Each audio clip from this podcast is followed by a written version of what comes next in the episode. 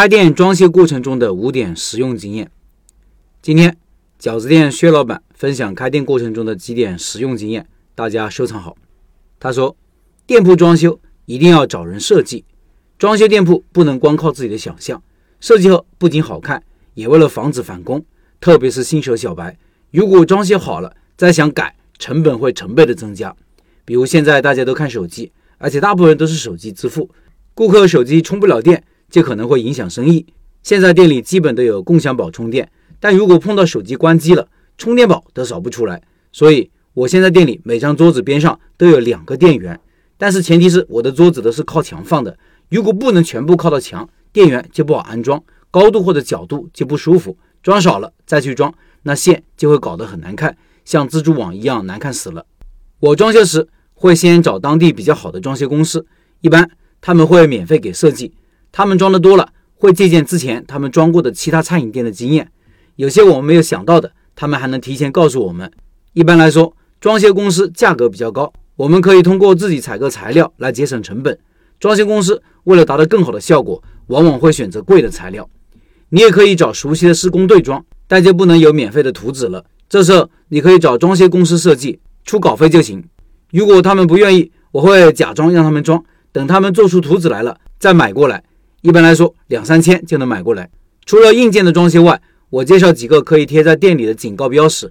这些标识会在开店过程中减少很多不必要的麻烦。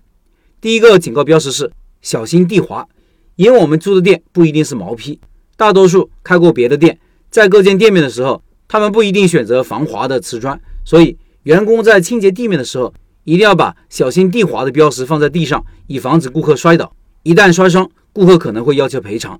如果有明显的提示，承担的责任是不一样的。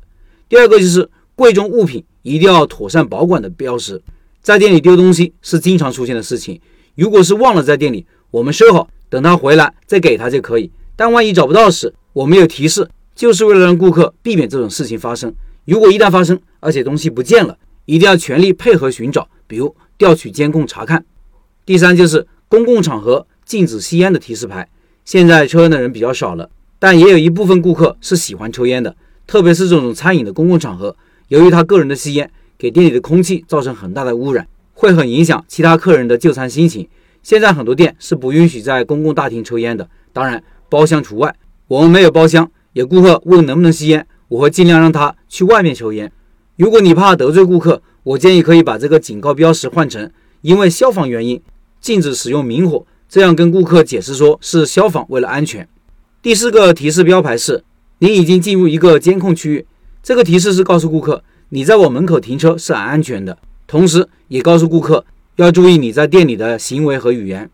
店里装上监控的好处太多太多了，大家不要省这点钱。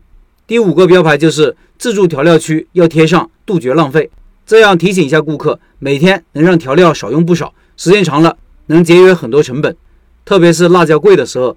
把成叠的没有吃完的倒掉，谁都心疼。这些也是我开店十年来遇到的情况的积累的经验。另外就是现在的接口真多，要多买几根三种接头的充电线，也就十来块钱一个，能照顾多种顾客的需要，会得到更多的好评。以上是薛老板的分享。